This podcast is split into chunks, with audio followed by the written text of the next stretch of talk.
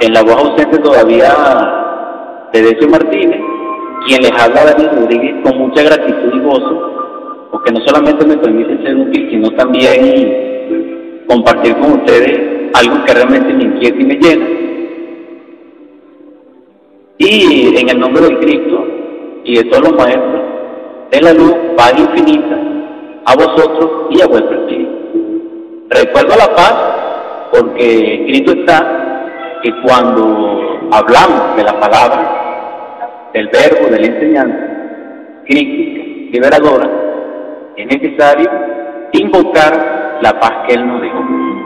En todo caso, vamos a compartir con ustedes eh, algo, adicional sobre la línea del dragón y la iluminación y vamos a participar con, con la sobrina y con mi hermana que nos llegaron acompañar en el sentido de que si ellas quieren aportar algo libremente, pueden hacerlo en este momento para que vean el nivel de participación y les digo a la audiencia que ellas de alguna manera tienen conocimiento también e inquietudes y aparte de eso luchan de alguna manera socialmente por cambiar este orden de cosas en tanta oscuridad, así también como ustedes. Sin embargo, les recuerdo también a ustedes que nuestro programa es directo. Nosotros aquí leemos solo pasajes bíblicos taxativamente para que ustedes lo corroboren, pero lo demás es disertado sin lectura, para que comprendan cualquier situación de punto de vista de algún errorcito, de algún silencio, lo que sea, porque nosotros lo que estamos es compartiendo con ustedes en forma natural algo que realmente nos inquieta y que la cual nosotros queremos compartir, es, de ese tamaño. En todo caso, vamos con Taquiari. Bueno, este, pues aquí en Jalmao y me, o sea, yo soy estudiante de óptica de fase C. Y bueno, me gustó el tema sobre la fundamentación básica de la astrología. Ah, bueno, entonces para responderte algo allí, Taquiari, eh, ahorita hay mucho mucha inquietud en estos tiempos, inclusive hay muchas programaciones, dijéramos radiales, televisivas, de todo orden. Hay mucha literatura sobre la astrología. Y la astrología eh, sí orienta a la humanidad. Sin embargo, la verdadera astrología es hermética, es cabalística y es alquímica. Es decir, la astrología solar es psicoanalítica es decir, va al mundo interno de nosotros. Un ejemplo, así como existe la luna en cáncer, tú que eres nativa de cáncer, por cierto, nosotros debemos construir dentro de nosotros, según el Noticismo Universal Contemporáneo, la luna psicológica. Es decir, debemos cristalizar el alma. Y así como en los cielos, en astrología y en astronomía existe una luna negra, que se conoce como Lilith, creo que es el asteroide 811, según los astrónomos, que no importaría si me equivoco por el nombre, porque no, soy un, no tengo mente de seguro de Eva ni nada. Lo cierto del caso es que simboliza el yo psicológico. Entonces, nosotros debemos construir la luna psicológica, que se conoce como la gema o la luna blanca, que es la que lo ilumina, que está en el día 16, está después de llena hoy. Ayer era muy bonito porque de los enamorados y ella estaba plena, estaba llena, y eso significa el amor entre el sol y la luna, significa, dijéramos, el periodo reproductor de todas las especies y de los movimientos económicos exitosos que se deben realizar. Entonces, todo esto es interesante, pero más interesante es la psicología aplicada a la astrología dentro de nosotros, que es lo que plantea la gnosis. Lo nuevo de la gnosis en ese sentido es que lo exterior se puede realizar internamente. Entonces, el que crea un sol interior es un hombre verdadero. El que crea un plano interior es un maestro que un mayor. Entonces, esto es interesante y lo podemos lograr con los tres factores. Nacer, morir y por la mano. Correcto, esos son los tres factores. Eh, ¿Cómo lo hacemos nosotros? Transformándonos con la energía que nos, que nos dio la vida. ¿Cómo morimos nosotros? Comprendiendo nuestras reacciones mecánicas, trabajando sobre las impresiones y fundamentalmente observando. Sin la ayuda de la Madre Divina Kundalini no podemos morir. Sin auxilio del Cristo íntimo no podemos morir.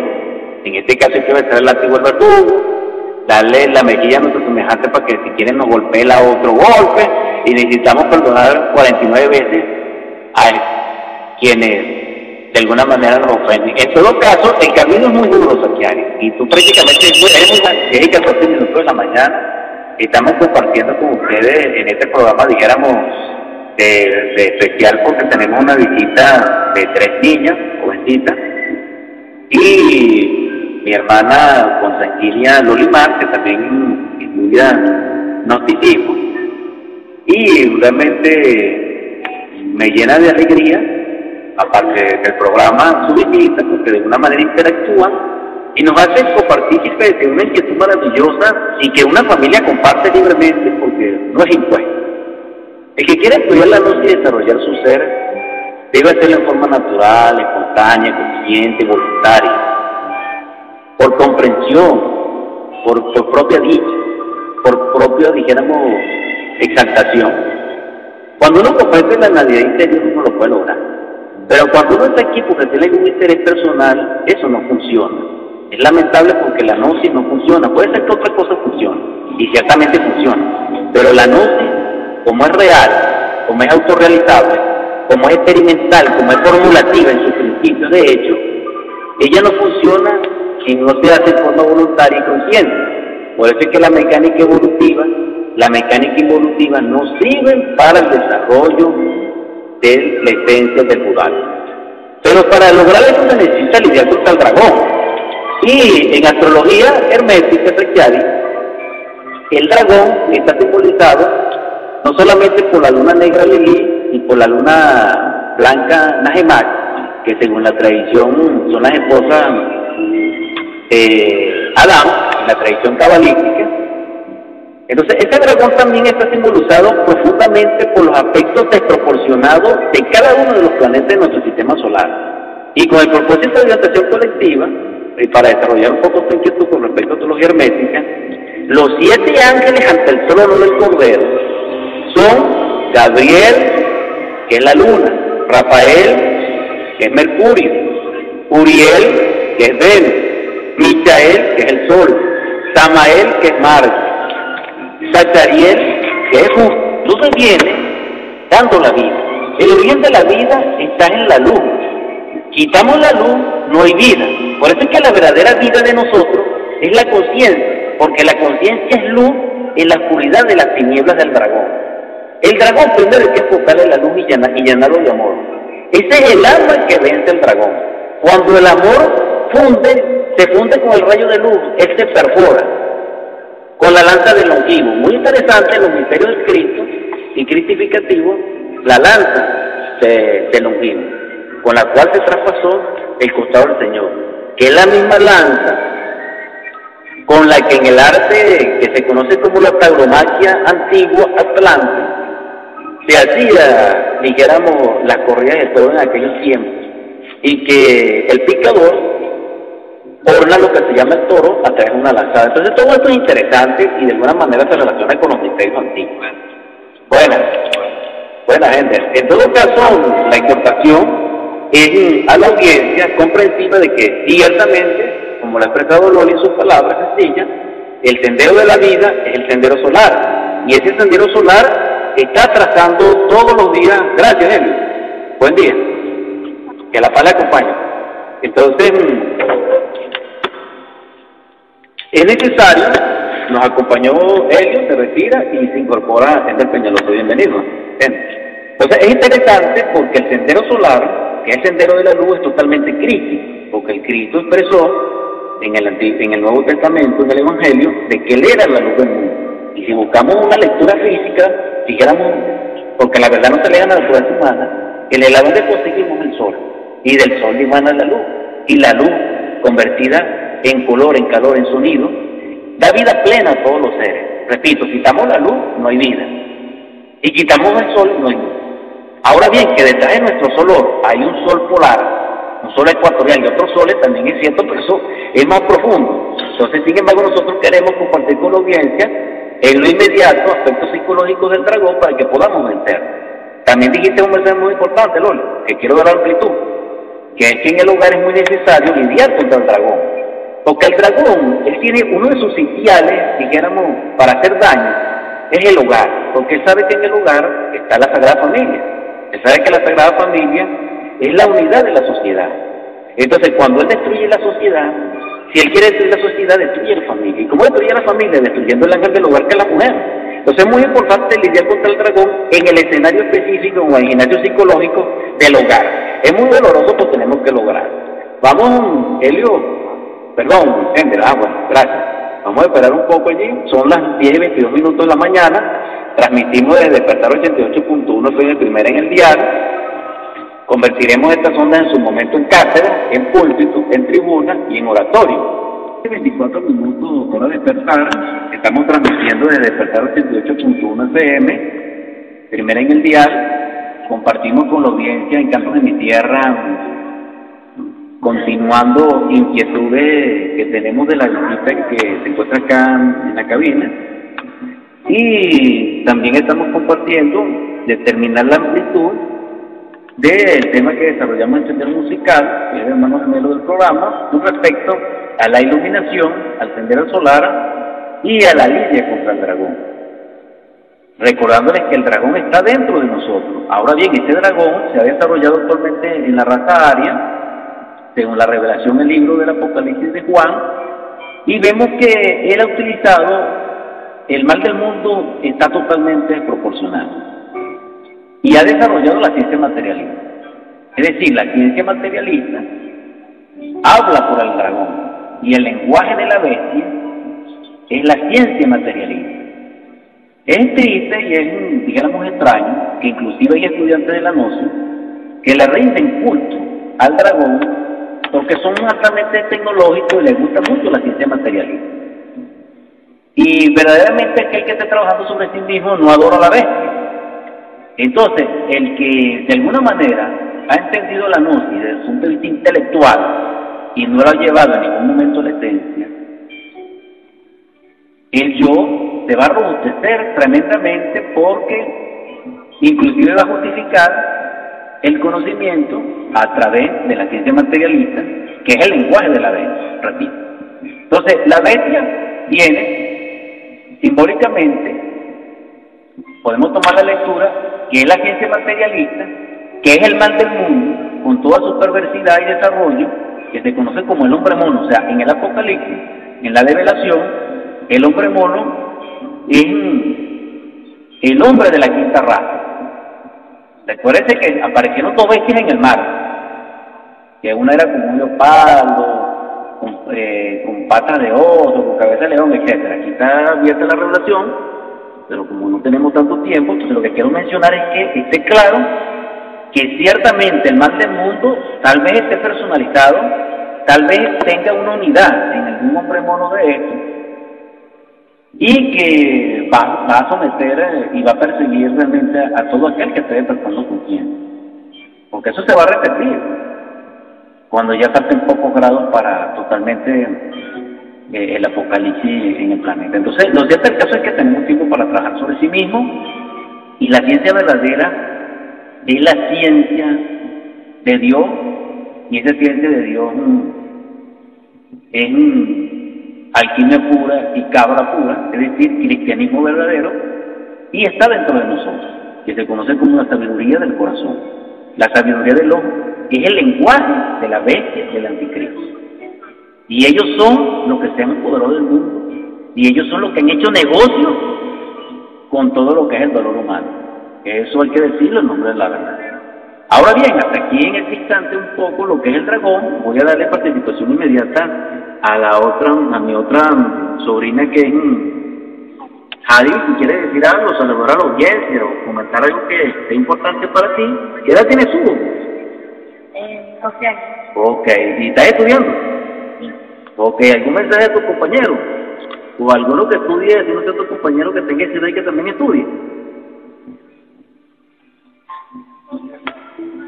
Bueno, ella se sonríe, tradujo que el mensaje es porque no tenemos video, que debemos ser felices, debemos sonreír ante la vida, ante cualquier adversidad. Esto es natural que, que de repente ella quiere expresarse, no quiere expresarse porque esto tampoco es fácil, más bien de alguna manera han participado, estoy haciendo esto con el propósito de que ellas se desarrollen, de que tengan plena libertad de expresarse como sean, porque aquí lo que se necesita es, eh, dijéramos, la acción. Hay un impedimento del dragón, ciertamente, porque el dragón actúa en todas las edades, ya sean niños, adultos, ancianos, príncipes, eh, cualquier mudador de la tierra, como dice la escritura, tiene un límite y ese límite lo pone en nuestra bestia interior, es decir, el dragón. Entonces el dragón se necesita someter. ¿Se somete como Con nuestra voluntad. Y nuestra voluntad se dirige con la conciencia. Es importante esto, esta dirección, dijéramos ontológica. En la jerarquización de las capacidades, la mente es dominada por la voluntad y la voluntad es dirigida por la conciencia y la conciencia regida por nuestro interior profundo. Entonces esas son las escalas ontológicas que nosotros necesitamos de comprensión para realizar las cosas. Ahora, ahora la acción en la gnosis es muy importante. Existe la acción lacónica del ser y esa acción lacónica del ser que es espontánea, que es natural, que es vivificante, que es del que es en acecho místico, que es el recuerdo de sí, no es del yo, porque el yo es el pasado, el yo es el futuro, el yo es, el tiempo en ese recorrido en su sueño, pero eso no es real. La gnosis es lo real y nos, nos lleva a nosotros al éxtasis a través de la experiencia mística y despertamos la conciencia para ello. Estamos compartiendo con ustedes la audiencia que nos ha seguido hasta ahora y que sabiamente ha desarrollado ese escuchar, con gran regocijo el conocimiento universal. Lo estamos haciendo dando testimonio de la palabra tanto en el sentido búdico como evangélico, crítico, gnóstico, en el sentido de, de que las consonancias y resonancias del conocimiento son iguales. El conocimiento es uno solo. Y ese conocimiento es crítico, porque lo único que unifica todos los principios religiosos místicos, confraternos, etcétera, es el Cristo. Y el Cristo tiene, dijéramos, como expresión de vida, o físico-químicamente, el sol. Por eso es que los antiguos adoraban al sol. No, no es que era porque eran ignorantes, no. Y no porque más bien sabían que el sol es símbolo de la vida. Porque de él emana la luz y el que mueve a todos los otros planetas es él. Entonces, por eso es que simboliza el, el corazón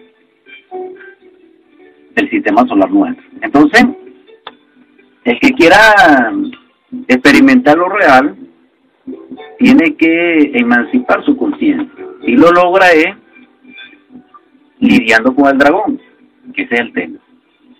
Este dragón, que es el ego, que es el yo, tiene siete cabezas, es decir, siete pecados capitales, que ya lo dijimos, lo volvemos a mencionar con el propósito de orientación colectiva, que es la lujuria, el orgullo, la ira, la codicia, eh, la pereza, ¿cuál más? y otros dos que no recuerdo porque tanto lo digo, la envidia, tanto lo digo que se me olvidó bien el instante, pero tengo aquí el refuerzo de la barra y la gula. Entonces fíjense ustedes, en estos momentos estos dragones tienen 10 cuernos. Entonces, ¿cuánto cuánto se sufre con la gula? La gula se desarrolló ampliamente en el medioevo y en la Roma. Entonces, eh, y esto de la, de la bulimia y de la anorexia también se relacionan con la gula y me disculpan las personas que se pasan de peso, de sobrepeso, y aparte del sobrepeso que se conocen también en algunos estados fuera del país como obesos, traen muchos problemas. Eh, esto es lamentable que el yo, que el dragón, nos lleve a esos estados. Él se alimenta psicológicamente y, y él habita nefastamente en nuestro interior. Si nosotros pudiéramos verlo del cuerpo entero, nosotros nos dedicaríamos a destruirlo. Pero nosotros no tenemos la capacidad de verlo porque estamos bajo hipnosis. Y entonces más bien lo protegemos. Es triste que nosotros protejamos al destructor de nuestra propia vida. Sin embargo, nosotros somos orgullosos y creemos que sabemos mucho. Y creemos que somos muy importantes. Y lo que hacemos es proteger al dragón y de protegemos nuestra esencia. Ese es el estado lamentable en que nosotros nos encontramos.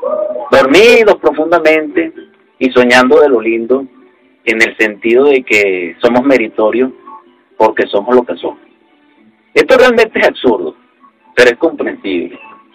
Por eso este programa, por eso la propuesta, siendo las 10 y 38 minutos de la mañana en Canto de mi Tierra, de que se autoexploren, de que cada quien se ponga como tema de investigación interior y de tema de inquietud sobre sí mismo. Porque el autoconocimiento verdadero es el conocimiento que deviene del ser a través de la esencia hasta la personalidad. Esa es la autonosis, ese es el autoconocimiento. Ese es lo real. Y en ese trayecto, en ese proceso, tendremos que luchar contra el dragón, lidiar contra él, queramos o no queramos, pero sí lo vamos a hacer conscientemente porque lo vamos a ver.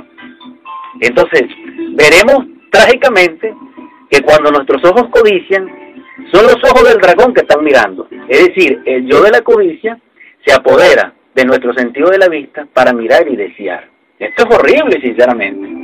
Sin embargo, nosotros pensamos en nuestra ignorancia y en nuestro sueño y en nuestro sopor y en nuestra letargia, en nuestro estado de conciencia lamentable en que nos encontramos, que nosotros miramos y vemos, pero ciertamente no. Igualmente con nuestros oídos. Entonces, debiéramos reflexionar el estado en que estamos. Nosotros somos cuerpo prácticamente del dragón. Y eh, aportando un poco más que para ello, no hay edad, no hay no edad, no importa si si por ejemplo usted habló de la de la gula, ¿verdad? De la parte que de la obesidad, pero hay personas que son delgadas y comen una barbaridad. Entonces ahí la diferencia, ¿verdad? Entonces eso no tiene edades, diferencias, ¿ves? Entonces se, se allí es donde uno ve la diferencia, pues la manifestación de, de ese dragón. Muy importante, Loli. Ciertamente mm, es maravillosa tu intervención. Las primeras palabras no salieron al aire porque realmente nos descuidamos en el sentido de, del micrófono, pero ciertamente lo que dice tiene mucha valía porque independientemente de la morfología del cuerpo físico, el yo se expresa y además las facciones nuestras señalan nuestro estado mental de repente. Nosotros vemos que una persona sumamente, dijéramos, hábil en cuestiones de negocio y falsa, tienen cierto rostro parecido a ciertos animalitos. Y a cada quien le ponen un nombre que, que llamamos sobrenombre o que llamamos apodo, y de alguna manera muestran ciertos caracteres psicológicos, cierto temperamento. Pero en todo caso, sí es verdad de que hay personas que son sumamente golosas, eh, dijéramos incontinentes, que comen, beben en exceso, y sin embargo mantienen un cuerpo físico, dijéramos, de cierto peso y hasta delgado pero también vemos la desproporción de los obesos. Pero ambos son golosos.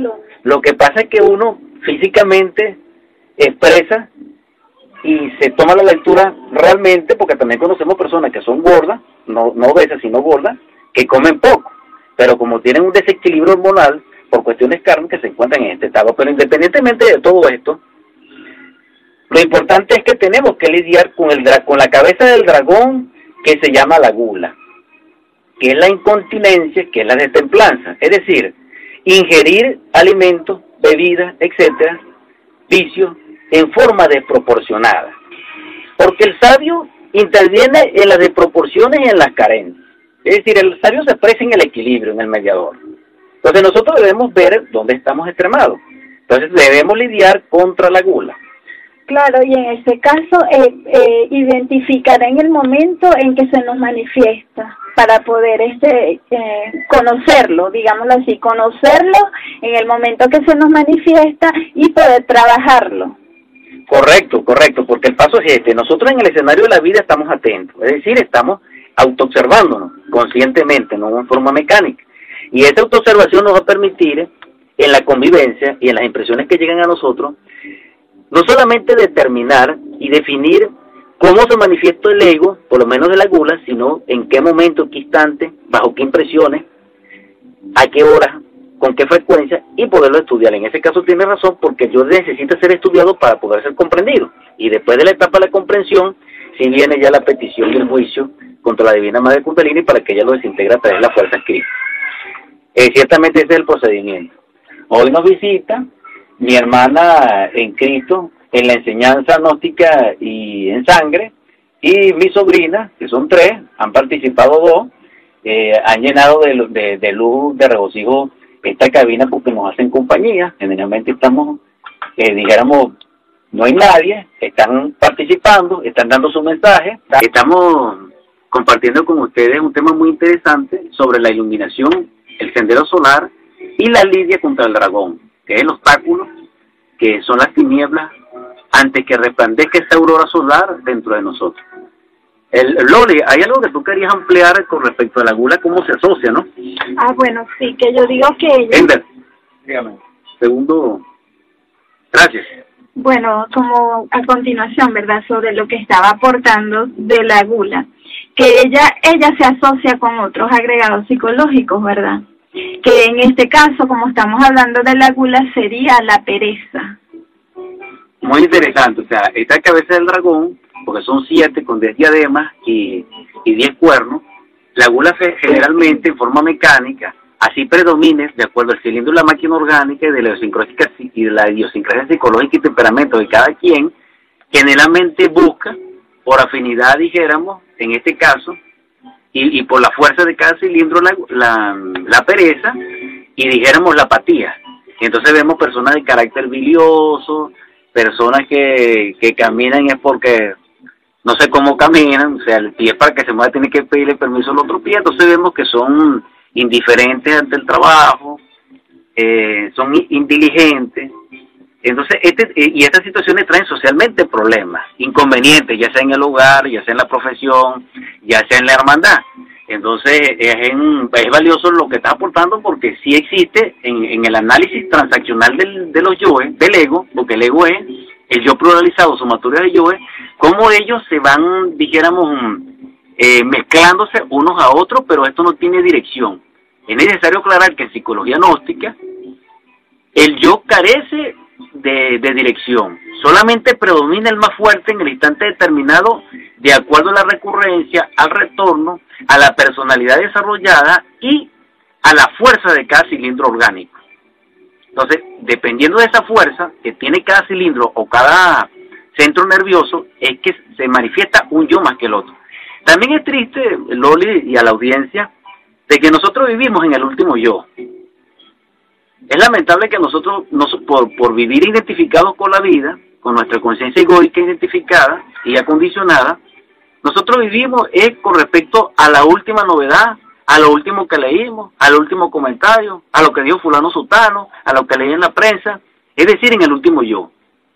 Y nuestra vida es trágica porque la vida no debiera de ser así, porque de hecho no es. Lo que pasa es que como estamos en un estado psicológicamente de sueño, hemos perdido el tiempo. Ahora, despertar 10 y 50 minutos de la mañana, vamos a, concluir rápidamente mm, la idea que queremos transmitir para que convirtamos estas ondas hercianas en oratorio y mm, nos escucharemos el próximo sábado. Desde Sendero Musical estamos compartiendo con ustedes la iluminación, el sendero solar y la lidia contra el dragón.